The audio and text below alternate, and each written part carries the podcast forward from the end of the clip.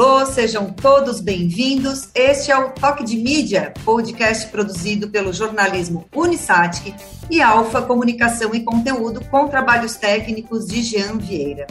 É um prazer imenso tê-los conosco nessa jornada de aprendizado que nós temos aqui produzindo e apresentando este podcast. Eu sou Andressa Fabres, faço parte do trio de jornalistas inquietos ao lado de Karina Farias e João Pedro Alves. Estamos em Criciúma, no sul de Santa Catarina, mas queremos conversar sobre comunicação com todo o Brasil.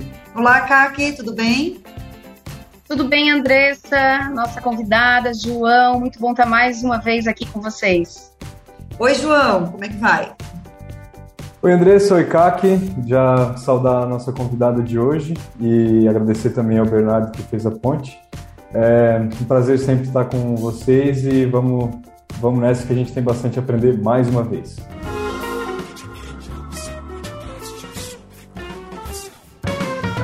Estamos em ano eleitoral e um dos desafios dos candidatos é conquistar os jovens, aqueles para os quais o voto é facultativo. Antes de ter o voto desses eleitores, o candidato precisa convencê-los a sair de casa, fazer o título para depois votar. E é um trabalho urgente este, pois os jovens de 16 e 17 anos têm que tomar essa decisão até maio para poder votar em outubro. O primeiro passo nessa jornada pode ser saber o que importa para eles, por onde eles se informam, quem os influencia, enfim, o comportamento destes potenciais eleitores. As pesquisadoras Esther Solano e Camila Rocha, da USP, produziram a pesquisa Juventude e Democracia na América Latina, em conjunto com a Luminate. Nesse estudo, ficou evidente o descontentamento dos jovens brasileiros com a vida política nacional, e o levantamento também trouxe que as redes sociais são fonte de informação e que os jovens confiam na imprensa. Para falar sobre os resultados dessa pesquisa, Juventude e Democracia na América Latina, está conosco hoje a doutora Camila Rocha, da USP, e que desenvolveu a pesquisa ao lado da Esther Solano, em parceria com a Luminate. Camila foi ganhadora dos prêmios de melhor tese de doutorado da Associação Brasileira de Ciência Política e tese de destaque USP na área de Ciências Humanas. Tem experiência na área de sociologia política, com especial interesse em temas relacionados a comportamento político e cultura política. Camila, seja muito bem-vinda ao Toque de Mídia. Obrigada, gente. Agradeço muito pelo convite. É um prazer estar aqui conversando com vocês. Camila, nas eleições de 2018 já foi constatada uma queda de 40% entre esses eleitores de 16 e 17 anos em comparação com as eleições municipais de 2016. É, a pesquisa de você que vocês desenvolveram traz dados mais otimistas quanto à participação desses jovens, dessa faixa etária nas eleições? Olha, na verdade, é, é um tema realmente um pouco complicado, porque é o seguinte, né? O que a gente constatou, e é importante dizer para as pessoas que estão ouvindo, que a pesquisa que a gente fez, ela foi feita no Brasil, em outros três países da América Latina, né, México, Argentina e Colômbia, e que foi uma pesquisa qualitativa, que é uma coisa muito rara, né, de ser feita assim nessa amplitude, nessa escala, né? O que, que isso significa? A gente entrevistou é, jovens, né? Foram entrevistas é, virtuais com grupos de três jovens de cada vez, né?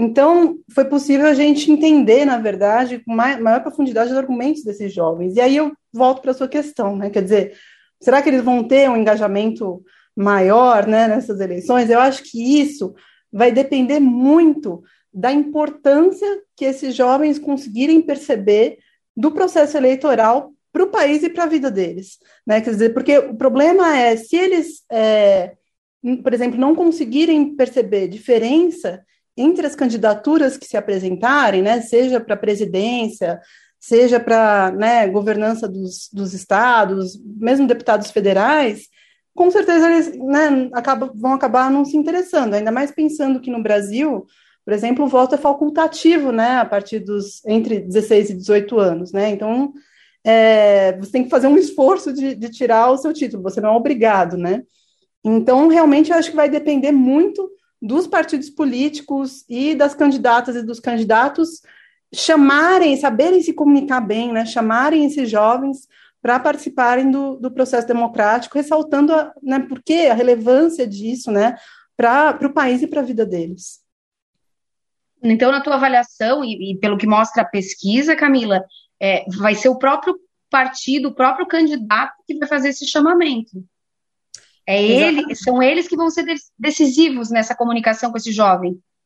Certamente, porque para o jovem é, a política ela é importante na medida em que ela produz resultados concretos e na medida em que ela produz, inclusive, resultados concretos para a vida desse jovem, né? E que muitos jovens falam é que eles falam, olha, eu não só não me sinto representado ou representado nesses partidos, pensando que a gente de fato tem poucos, é, poucas candidatos e candidatos que são jovens, mas, para além disso, a, a, as pautas dos, da juventude muitas vezes perdem relevância né, em meio a tantas outras é, pautas. Então, e aí aqui, por exemplo, para falar, ah, mas e aí as pessoas podem perguntar, ah, mas o que, que interessa os jovens, né? Quais pautas que interessam os jovens? Isso foi uma coisa que a gente constatou, que a gente achou muito interessante, que assim, tanto jovens que se posicionam num, num espectro que a gente pode chamar de mais à esquerda, quanto jovens posicionados num espectro mais à direita, se preocupam muito, por exemplo, com a defesa dos direitos das mulheres, das pessoas negras, de indígenas, é, dos, inclusive se preocupam também com é, a questão ambiental, com direitos dos animais, né? então são contra, por exemplo, crueldade animal. Então, é, a luta por todas essas pautas, a visibilidade, a, a, a luta das, né, por representatividade das, das pessoas das demandas LGBTQIA+, né? Então, é, todas, as, todas essas lutas, elas conversam muito, dialogam muito com a juventude. Uhum. Como chegar, Camila, né? As pautas são essas. Mas como chegar nesses jovens? A gente viu antigamente, né? Antigamente, tipo 10 anos atrás, era rádio, TV, jornal, né? E era isso, e é, então era, parecia muito mais outdoor, no máximo, uma, uma comunicação indoor dentro da balada, sei lá. Mas agora são muitas as possibilidades e os comportamentos variam muito, né? O que, que vocês identificaram? Onde é que estão esses jovens? Como se comunicar com eles e por onde? Uhum. Bom, eu acho que redes sociais, sem sombra de dúvida, né? Então, onde estão esses jovens? Estão no TikTok, estão né, no Instagram, Twitch. ainda tem. Exatamente. Então, esse, né, as redes sociais são né, o grande, principalmente hoje, o, no caso dos jovens brasileiros, o TikTok é a rede é, que vem se tornando cada vez mais popular né, entre os jovens, mas também ainda estão no Instagram em boa medida. Agora, claro, eles também acessam, né, continuam acessando o YouTube, é, vários deles, por exemplo, né, não assistem mais televisão aberta, eles assistem só séries e documentários né, em plataformas de, de streaming, né, como Netflix, Disney Plus, etc. Então, esses são os principais meios. Agora, isso não significa, a pessoa pode se perguntar, bom, mas a gente acessa esse jovem só online? Não. É, esses jovens gostam muito de ações locais, ou seja, no âmbito do bairro, da região deles e da cidade deles.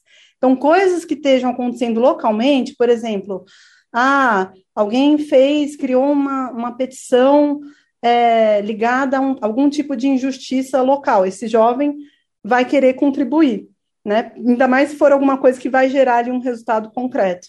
Né? Então, esse tipo de ação né, de injustiça ligada ao, ao local costuma engajar bastante esses jovens. Então, por exemplo, é, principalmente pensando né, é, nas, nas pessoas que forem se candidatar né, a, a, ao cargo de deputada federal, deputado federal, fazer esse diálogo localmente com esses jovens e prestar atenção para essa dimensão local, quer dizer, estar tá conectado com essa dimensão local, é muito importante, porque quanto mais, vamos dizer assim, abstrato for né, o discurso, mais desconexão vai provocar com esses jovens. Então, por exemplo, óbvio, todos os jovens vão ser a favor de pautas relacionadas também à defesa da educação, de menos desigualdade social. Agora, isso tem que se refletir localmente também. Esse, esse é o ponto, isso que é importante. Ô Camila, é, você está falando de, de, talvez chamar os jovens para ação no local, né? Mas a gente tem também o jovem que não sai de casa, ele fica no computador o dia inteiro. E aí, uma, uma coisa que eu tenho curiosidade de saber, não sei se a pesquisa chegou a esse ponto, mas tem como identificar o potencial de, por exemplo, um Felipe Neto, um Casimiro, uma Manu Gavassi falar é, desse tema, assim, não, vamos votar, vamos é, exercer o nosso direito, faça isso, faça o seu título de eleitor. O quanto que uma mensagem dessas pessoas que, né, que principalmente porque estão conectadas a comunidades, né, é, pode influenciar, influenciar, um jovem né? a fazer isso. É. Uhum. Eu, eu acho que sim, eu acho que tem um potencial muito grande, mas atenção, para. E aí é aí que entrou a pegadinha da coisa. É, se for uma mensagem do tipo, olha, democracia é importante, eleição é importante, tire o seu título, né? Jovem, 16 anos, faça o seu título, vá votar, é ótimo. O problema é, começa quando esses influenciadores começam realmente a se alinhar de forma muito explícita a, por exemplo, questões é, partidárias mesmo, ou determinadas candidaturas, aí isso pode gerar uma tensão mesmo, quando não uma rejeição é, desses jovens. Então, por exemplo, quando é, uma influenciadora, por exemplo, né, como a Juliette do BBB, fala sobre empoderamento feminino, ou, né, ou fala dos direitos das mulheres, isso é muito positivo, porque, de novo, ela não está falando de uma candidata Y, X ou Z, não, ela está falando de uma pauta mais ampla, né, uma demanda mais ampla. Então, acho que isso é muito importante. E outra coisa é que, claro que os jovens, eles, né, de fato, acompanham esses grandes influenciadores, mas também é, todos eles citaram influenciadores locais. E mais, influenciadores locais que são parecidos com eles. Então, muitas vezes a gente ouvia, por exemplo, né, de mulheres jovens é, moram em periferias de grandes cidades, falando assim, olha, é, eu não me identifico, por exemplo, com, com a Manu Gavassi, eu posso até seguir, mas eu não me identifico, né, ou, por exemplo, com a Boca Rosa, enfim, com essas influenciadoras, né, que tem aquela coisa da, né, do corpo perfeito, da vida perfeita, etc. Porque elas falam, olha, eu não sou rica, eu não tenho corpo perfeito, né? Eu minha vida minha vida é muito diferente da vida dessa pessoa. Então, elas vão procurar influenciadoras que se pareçam com elas também, né? E que às vezes são da região delas, da cidade delas, e que tem uma vida muito mais parecida. Então, a gente entra aí no, no, no ambiente dos micro-influenciadores, né? Daquelas pessoas locais que às vezes não tem, tem 10 mil no máximo seguidores e são mais gente como a gente. E nesse uma coisa ponto, puxa a outra. Né? É, o microinfluenciador do, do local que a Camila fala é o entorno, né? Tu quer saber sobre é. o teu entorno, a pauta do teu entorno, o influenciador do teu entorno, e isso movimenta também na política, né? Isso. É mais ou menos e aí, essa... na, do ponto de vista da estratégia eleitoral, é, pelo que eu estou entendendo, para conquistar esses jovens, tu tem que ter uma base muito forte, né? Os partidos que têm base, é, que estão que tem uma presença mais pulverizada nos municípios, né, no interior, é, acabam sendo mais, vão, vão, devem ser, né, é, a, probabilidade é que eles consigam atingir com mais força esses jovens, né, é, é isso, Camila, tu acredita nisso também? Exatamente, acredito, mas eu acho também a questão que foi levantada, né, sobre o, os jovens que ficam muito mais no online, isso realmente é uma, é uma realidade, é, eu acho que é importante ressaltar que, assim, a atuação é, política, ela também se dá por meio da, das redes sociais das candidaturas, então, e, e das, inclusive dos, dos políticos, das políticas que estão atualmente ocupando cargos. Então, uma coisa também que foi muito ressaltada pelos jovens, inclusive não só do Brasil, mas né, de todos os países, foi a questão da transparência. Então, todos eles falaram, falaram assim, olha, eu apoio, é, por exemplo, vereadoras, vereadores, deputados, deputadas, né, enfim, políticos em geral, mas principalmente no âmbito legislativo, que se pautam muito pela transparência e pelas redes. Então, por exemplo, está sempre publicando nas redes, por exemplo, ah, quanto que o, o mandato está gastando, né? Como que o dinheiro do contribuinte está sendo gasto na prática? É isso. Eles estão muito interessados nisso, assim, saber, ah, você está dando, né, emendas parlamentares, está indo para onde? Né? Para onde está onde tá sendo gasto dinheiro? É com saúde? Em qual hospital? É com educação? São quais escolas? Quais são os projetos? Né? Então, toda essa prestação de contas, isso é extremamente importante para os jovens, eles pautam muito por isso. Então, assim, todos, to, as candidaturas que forem mais transparentes, com certeza vão exercer um apelo muito maior é, entre os jovens. Ouvindo a Camila falar sobre isso, dá uma certa esperança, né? De que esse jovem vai envelhecer, vai ser quem vai votar também na sua fase adulta, e que parece que o sentido crítico vai mudar, de cobrança, de responsabilidade social, de transparência, né? Dá uma certa esperança.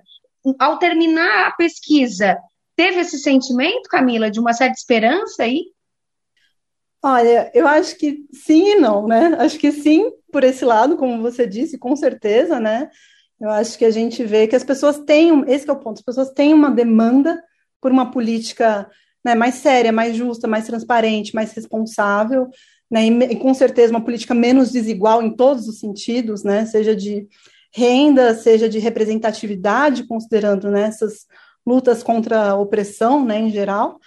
Mas, por outro lado, né, uma coisa que é, é complicada mesmo é, é quando as pessoas acabam se afastando da política justamente por verem é, a política institucional como um espaço extremamente afastado da vida delas, burocratizado, engessado, né, extremamente assim, elas estão alienadas, né, desses, desses espaços, assim, é uma coisa assim, ah, são lá os poderosos fazendo os acordões, fazendo os, né, os combinados deles, isso não tem nada a ver com a gente, e também a questão da, da radicalização, né, da polarização ideológica também é uma coisa que afasta muito, porque eles olham para a política hoje, principalmente no Brasil, né, olham para a política hoje e falam, olha, isso aí parece uma guerra, e se é uma guerra eu não quero fazer parte disso.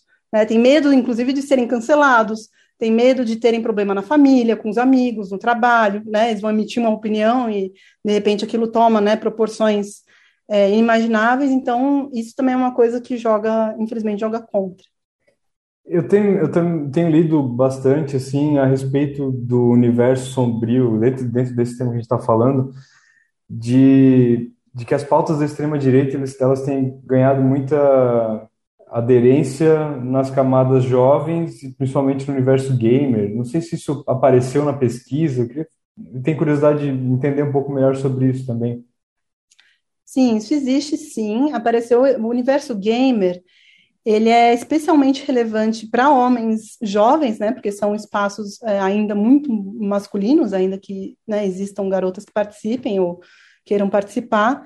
E o problema, inclusive, é que por serem espaços muito masculinos, é, por vezes acabam tendo algum tipo de afinidade é, com discursos que ou são misóginos ou beiram a misoginia, né, porque acabam sendo vistos como espaços, entre aspas, mais seguros, para falar sobre algumas coisas, né, relacionadas a, enfim, ao cotidiano, né, daqueles homens jovens, e aí acabam, alguns ali acabam se sentindo autorizados a falar determinadas coisas, no limite até coisas criminosas, né, infelizmente.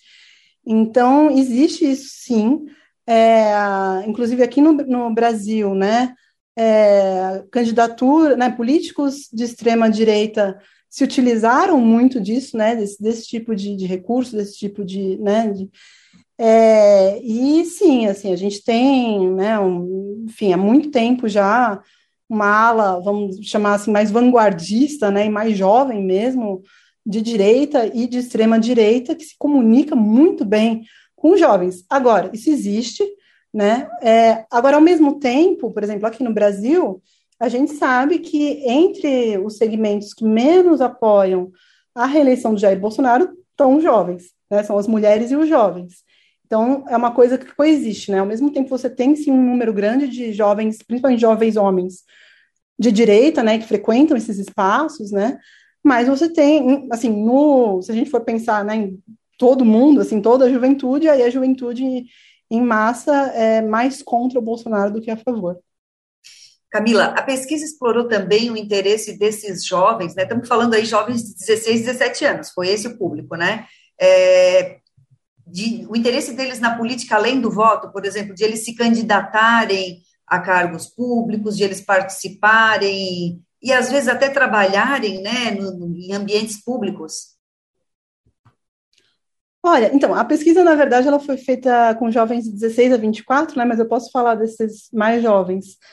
É, eu acho que existe, sim, um, um interesse em, em, participar, mas também, e isso é uma outra coisa que a pesquisa é, reforçou, na verdade, porque é um diagnóstico que já, já tinha sido feito, né, por outras, enfim, outras pesquisas, outros estudos, é que existe uma, um grau de desinformação muito grande, muito elevado sobre como as instituições funcionam, sobre então é, isso, claro, né, falando do Brasil especificamente, isso vale, na verdade, para a maior parte da população, né, mas o que, que os jovens falam? Por exemplo, eles não sabem, por exemplo, o que, que um juiz faz, né, o que, que um juiz faz, o que, que um deputado faz, qual que é o cotidiano, né, o que, que um presidente pode ou não fazer, né, é, e eu digo não só em termos legais, mas do, né, enfim, das funções mesmo, mais básicas, assim, é, então, isso acaba sendo um empecilho na medida em que tem esse, esse desconhecimento, isso também afasta, mas, ao mesmo tempo, e aí a, a parte boa, né, positiva de esperança,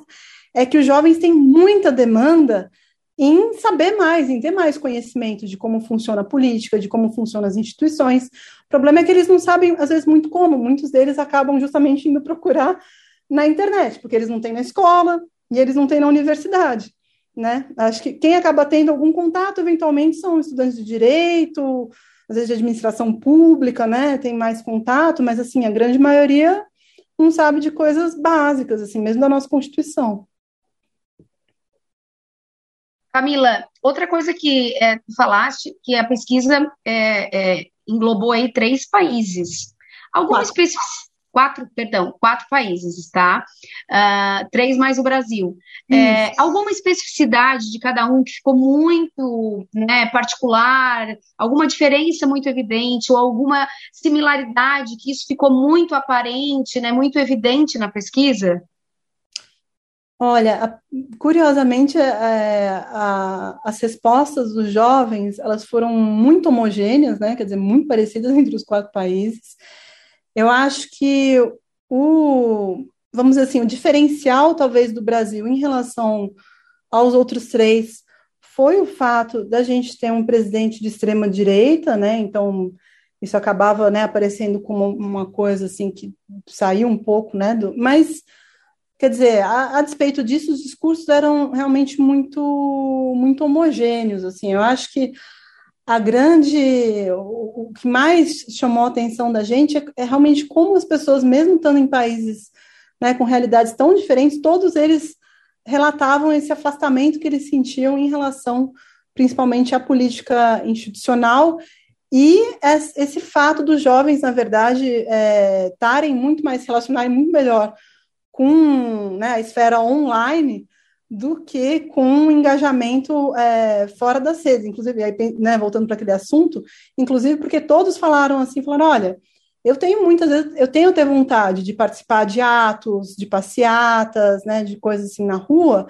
mas eu fico com medo, porque eu não sei, a polícia é violenta, né, eu posso, de repente, sofrer ali uma agressão, uma coisa, então esse, esse medo também era muito relatado, assim, muito presente. Então, isso era outra coisa também que acabava reforçando esse comportamento de preferir o, o online, até por ser mais seguro, né, do ponto de vista físico mesmo. Camila, então conta para a gente um pouquinho, porque agora eu fiquei curiosa para saber como que vocês desenvolveram essa pesquisa, né? Porque foram quatro países, quanto tempo vocês ficaram se dedicando a isso? Qual foi o papel de vocês? Qual foi o papel da Luminate, né? Que, que é parceira, foi parceira de vocês junto? Vocês foram até esses quatro países? Vocês fizeram isso de forma remota? No Brasil, tudo bem, né? Nós estamos no Brasil, mas os outros três países. Conta, conta para a gente como é que foi o desenvolvimento dessa pesquisa. Claro, então, a parceria com a Luminit foi né, melhor impossível. Na verdade, a, a, a, Fundação procurou né, a gente, eu a, e a professora Esther Solano, que é a outra coordenadora da pesquisa, é, né, para colocar a pesquisa em prática.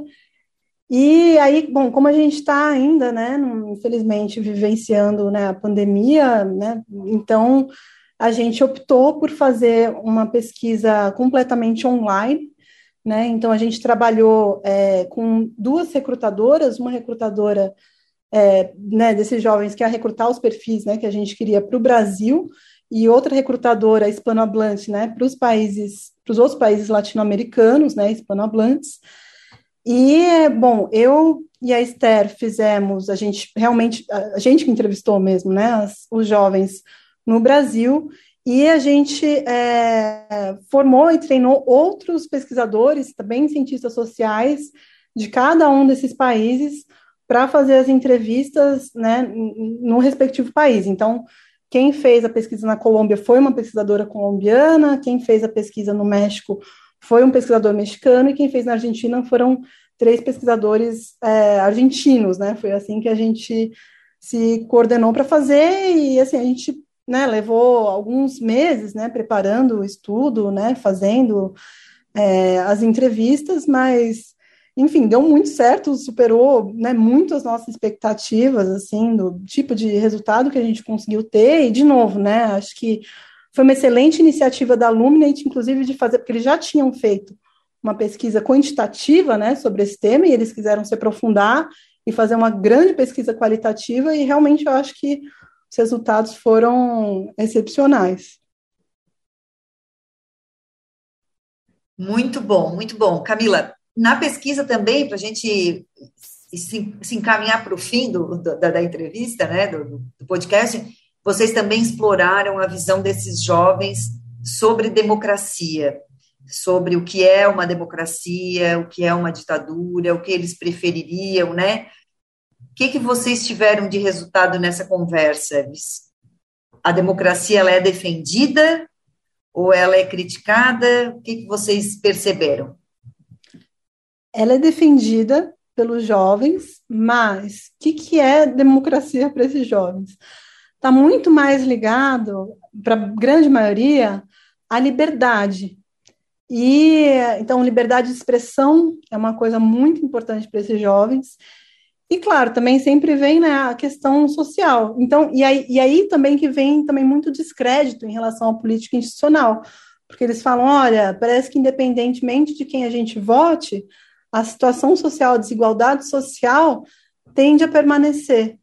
Né? Então, isso também é um, é um fator que acaba afastando esses jovens da, da política institucional, né, do voto, porque são essas, na verdade, eles associam a democracia com esses dois valores, né, liberdade e igualdade. Então, eu acho que está muito mais no âmbito dos valores do que no âmbito, vamos dizer assim, do, né, de respeito aos processos institucionais, ainda que isso, claro, né, todos eles concordem que o voto é importante, que tudo mais, mas eu acho que eles querem muito mais ver esses valores refletidos na realidade deles. Muito bom. Camila, o Bernardo te avisou, né, que no final de cada episódio, o nosso convidado dá uma dica, e eu queria saber se tu trouxe uma dica para a gente, qual é a tua dica aqui para os nossos ouvintes do Toque de Mídia? Sim, olha, eu tenho uma dica que é justamente uma série que está na, na Netflix e que, enfim, foi muito popular, né, entre, entre os jovens, não só do Brasil, mas de outros países também. É, vira e mexe, eles falavam, inclusive, nas, nas entrevistas. Eu assisti a série, realmente é, é muito, muito bem feita. Chama Sex Education, né? Então, é, é o cotidiano de jovens né, é, norte-americanos, enfim, numa escola, e aí todos os conflitos relacionados a como, como a educação sexual é, é abordada né, pela escola, enfim, entre eles mesmos. E eu acho que é uma série muito boa, porque de fato reflete né, vários desses, desses anseios mesmo do, do mundo do jovem de hoje, né, tanto do mundo interior quanto do mundo que o circunda. Então, eu acho que é uma série que retrata muito bem assim esse universo. E a dica a partir de hoje. Pode falar, Kaki? Posso, posso, posso dar uma dica também, então? Pode, vou pode pegar, dar uma dica. Vou, vou pegar nesse, nesse caminho, já que a gente está falando muito do jovem, da voz, da espaço, é, dessa questão da criticidade desse jovem. É, eu tenho uma dupla aqui de alunos aqui da Unisat, que, que eles já estão na quinta fase, que é o Luan e o Herbert. E o Luan e o Herbert, por iniciativa própria, começaram a fazer um podcast, que o nome é Café Foundation, e ele é, é, é muito mais para falar da questão da cultura, de cultura geek, mas que eles fazem algumas abordagens bem críticas, eles colocam alguns posicionamentos, porque alguns dos filmes e das, dos seriados que eles indicam têm esse olhar crítico, tem um olhar, às vezes, até político, que tem a ver com a pauta de hoje. Então, a minha dica hoje, a dica do Toque de Mídia, vai ser o Café Foundation. Eles estão em todos os agregadores de podcast, nas redes sociais, estão fazendo uma divulgação incrível. E eu acho que fala sobre isso que a gente está falando hoje aqui, que é o dar voz, ter espaço é, é, são dois meninos que estudam e se preparam para poder fazer alguma coisa com um certo roteiro e não só um podcast que começa a falar do nada a lugar nenhum. Então, eu acho que vale dar essa valorizada nos meninos, o Herbert e o Luan, sobre o Café Foundation. Depois vai estar é, na descrição. É, a gente, a gente combinou aqui que, que nessa, a partir dessa temporada a gente daria uma dica só, né? Os três apresentadores, porque é muita dica para a gente dar, toda semana tem que dar dica, né? A gente, mas como a Camila falou que os jovens não sabem, é, e todo, todo começo de episódio eu digo, meu Deus, qual é a dica que eu vou dar hoje? Aí durante o episódio eu lembro de alguma coisa. É, é, a Camila falou que os jovens não sabem, às vezes, nem as funções dos, dos deputados, dos governantes, das instituições. Eu lembrei de um site que chama Politize, não sei se a Camila conhece, o Politize, que é, nasceu como uma startup ali de Floripa, eu acompanhei o início disso, porque meu sobrinho trabalhou nela, e é um excelente canal de educação política para os jovens, na verdade para todo mundo, né? Mas o foco deles era justamente isso, era politizar o jovem sem é, ideologias partidárias, né? É, pela, a política pela política, né? O que, que é o ato político, o que, que é a função da, da, das organizações, das instituições. Então, quero deixar essa dica e até pensei que daqui a pouco a gente pode trazer o pessoal do Politize para um episódio do Toque de Mídia, já que a gente está em ano eleitoral para falar sobre educação política, porque isso tem tudo a ver com, com o que a gente faz aqui. Certo? João, quer dar tua dica também, já que, que quebramos o nosso combinado, né? A CAC deu, eu dei. Agora vamos, João, dá a tua dica também. Na primeira, na primeira, na primeira possibilidade, a gente já quebrou o negócio, né? Já começamos errado, né? come, começamos quebrando a promessa. É, já que a gente está falando de jovens, né? Eu vou falar de. E, e é tão difícil escolher bons influenciadores. É, eu brinco que nas horas vagas eu tenho a, a missão de levar a palavra do Casimiro Miguel para o mundo. porque eu gosto muito dele, é um influenciador, tipo assim, eu me divirto muito com ele, porque ele é, essencialmente fala, ele é de entretenimento, né, ele, ele reage a vídeos diversos, né, de diversos temas, né, e aí por isso que ele alcança públicos diferentes, eu teoricamente não sou o público dele, né, eu sou um cara de 33 para 34 anos, e ele se comunica essencialmente com a galera ali de, de adolescentes e, jovens, né?